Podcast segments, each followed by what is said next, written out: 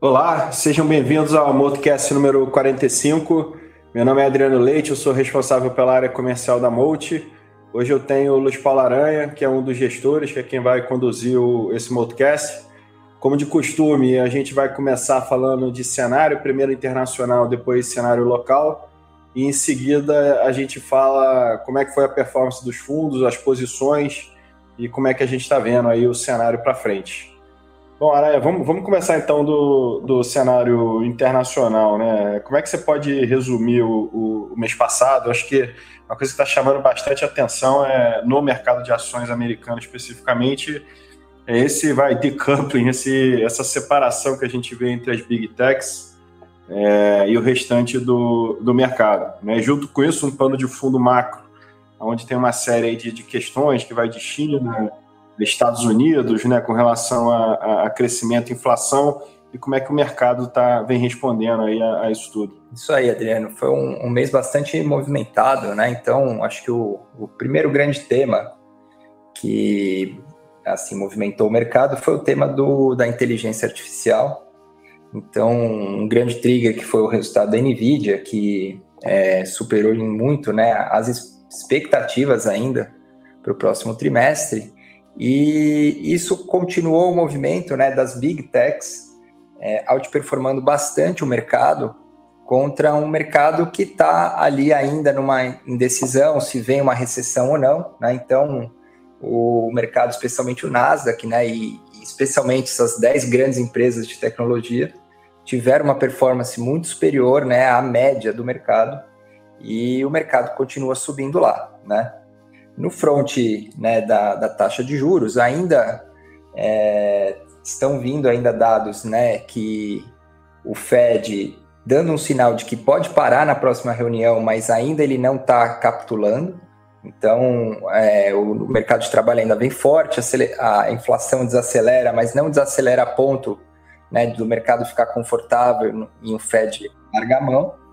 E tem toda aquela dinâmica né, que a, vai mês, passa mês, se a recessão vem ou se ela propriamente não vem. Né? Então, com os dados que saíram, o mercado já está ainda conjecturando que talvez ela não venha. Né?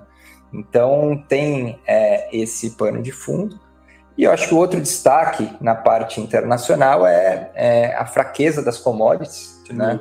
Então, a queda né, do, do, do petróleo, do, do, minério de ferro, da celulose e das commodities agrícolas também. Então, as commodities caíram bastante. E no finalzinho do mês, aqui, né, já na virada de junho, ainda é, a gente viu algum rebound, alguma ameaça da China, mas acho que o grande tema é a decepção da reabertura da China. Né? E também é outro tema bastante em voga, em debate, se a China vai é, reacelerar o crescimento no segundo semestre e suportar a demanda por commodities, ou se ela realmente está com problemas mais estruturais e pode enfraquecer, né, é, ainda mais do, do, ponto de agora, né? Então, esses são os temas principais aí que pegaram no mercado. A gente segue numa postura mais neutra, uhum. é, ligeiramente mais defensiva, no sentido de que os, os mercados lá estão caros, né? É, talvez ele possa continuar performando mais em cima é, se o Fed efetivamente ficar claro que encerrou o ciclo e começa a baixar juros, mas a gente vê que é, a incerteza é grande e os preços estão esticados. Tá joia. Bom, o, antes da gente entrar em Brasil, só para fazer um destaque rápido aí que eu acabei não, não falando, né? Hoje a gente está gravando aqui, é 5 de junho de 2023. A gente começou a gravar às 16 horas é, da tarde. E Brasil, né? acho que o Brasil é o, vamos dizer assim, o grande destaque assim, entre os investidores. Né? E aí eu queria só botar aqui alguns pontos para você comentar. Né? Primeira coisa que eu acho que chama muito a atenção, principalmente nessas últimas vai, três, quatro semanas, mas bem na ponta agora, é uma guinada assim, de expectativa muito grande, assim, tanto de casas de análise quanto de gestores, pares nossos, né? É, e, e, e, a gente vem assim de um, de um cenário há dois meses atrás com pessimismo extremo Sim. em todas as searas, né? Na política, macroeconomia, né? Se botava inflação, juro, é, endividamento, enfim, aonde você apontasse ali o, o, dedo, tinha ali uma, uma nuvem cinza muito grande. E, e de repente, assim, é uma, uma virada grande assim de, de perspectiva, preço. Obviamente a gente viu aí em abril, principalmente no mês passado. Como é que você tá? Como é que você vê esse, esse, esse movimento e, e o quanto disso assim você acha que já está refletido no, no, no mercado de ações? Então, a gente viu uma grande guinada de expectativa, acho que primordialmente é por dois fatores, né? Então, o primeiro é que a atividade não caiu quando se esperava, então os dados do primeiro TRI vieram melhores que esperado. É, e o segundo ponto, acho que mais relevante, é que se confirma é, a queda da inflação e a expectativa de que o, o, o juros vai cair ao longo do próximo semestre. Né? Então, é, os juros cai, o prêmio de risco cai. Né? Junto com isso, né, você tinha um pessimismo extremo no mercado. Né? A gente via né, resgates da indústria que arrefeceram ao longo do mês. E o, o, o outro ponto que eu acho que corrobora com tudo isso é que é, o prêmio de risco que tinha né, pelo barulho político, acho que ele foi diminuído pelas sucessivas derrotas do governo. Então, acho que o mercado lê que, é, apesar do governo ter as ideias ruins, é, a capacidade dele implementar está baixa. Né? Então, a gente viu o saneamento sendo barrado, as fake news sendo barradas, a lei das estatais que não conseguiu passar lá até né, antes de começar o governo. Uhum. Então, as sucessivas ingerências do governo estão sendo barradas pelo Congresso. E o arcabouço, por mais que tenha né, uma crítica grande, que não é o pacote ideal, é, na visão mais é, tirando um pouco do micro, tira aquele risco de cauda de ter uma conta completamente descontrolada.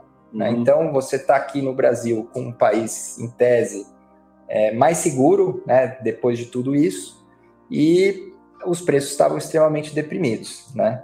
A gente teve uma, uma expressiva alta, só que agora, quando a gente compara né, a curva de juros com o que a Bolsa andou, ainda parece que a, ou a curva de juros tem que voltar um pouco, ou a Bolsa pode ainda continuar a ter fôlego. Né?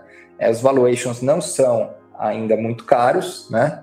Mas ainda há uma grande incerteza em relação, né, se a atividade econômica continua, né? A gente tem que sempre levar em consideração que os preços das commodities caíram bastante, então é, para frente é um cenário mais desafiador para as contas públicas, mas é, ainda, né, o prêmio de risco que estava no primeiro trimestre estava exagerado e isso é o que está fechando.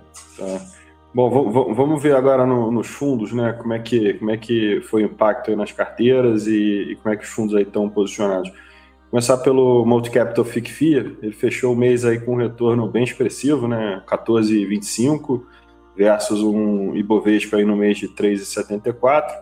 No ano ele virou para positivo em 1,77 versus um Ibovespa um pouco negativo ainda, 1,28. Em 12 meses, menos 14,10 versus um Ibovespa de menos 2,71. Foi um mês assim que não teve um destaque individual, né? Acho que não. foi mais justamente esse grupo aí que estava muito amassado, né? Exato. Acho que esse grupo das empresas cíclicas que se beneficiam de uma queda de juros tiveram um desempenho bastante grande, né? E é, as ações mais pesadas do índice, como bancos e as empresas de commodities, sofreram, né? Pela queda no preço das commodities e por uma é, uma questão dos bancos, que a inadimplência continua elevada, né? E a baixa visibilidade para crescimento de lucro dos bancos também contribuíram para é, você ter esse descasamento muito grande, né? Do, principalmente dos fundos mais ativos contra a, o índice. E de movimentação na carteira, alguma coisa que você acha que vale destacar?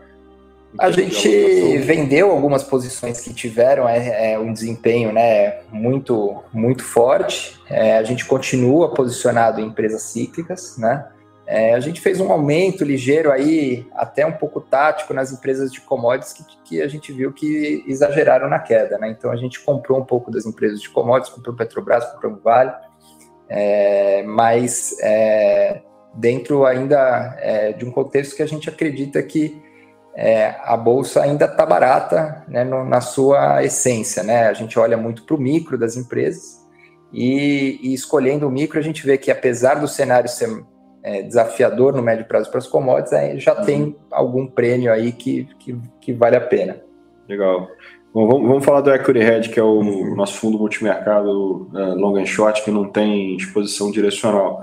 Fechou o mês aí positivo em 2,15, é, contra um CDI de 1,12 no ano 6,24, contra um CDI de 5,37, em 12 meses de 10,8 versus um CDI aí de 13,48. Acho que o mesmo comentário do FIA vale bem aí para o Equity Hedge. Né? Exato, né? A gente pegou algumas posições é, das, dos setores cíclicos, né? Que, mas aí dentro dos setores, né? Então é, e também o, o setor de, de, proteínas, que a gente pegou a BRF contra o JBS. Saúde é, também. E né? saúde também, a gente pegou o movimento de Apivida, é, que também divulgou um resultado melhor que esperado e, e a gente conseguiu é, capturar. Então teve, né, em educação, teve uma série de, de fatores positivos aí que, que ajudaram também o, o Act Hedge.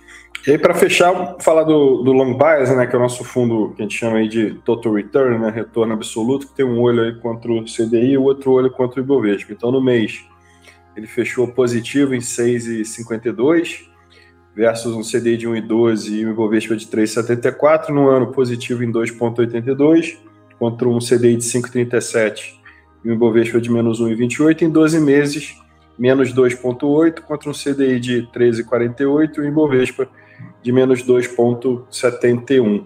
Na parte, o long and short, né, ajudou bem ajudou, a, a, carteira, é. né, como a gente comentou aqui do Equity Hedge, que esse pedaço está dentro do long bias.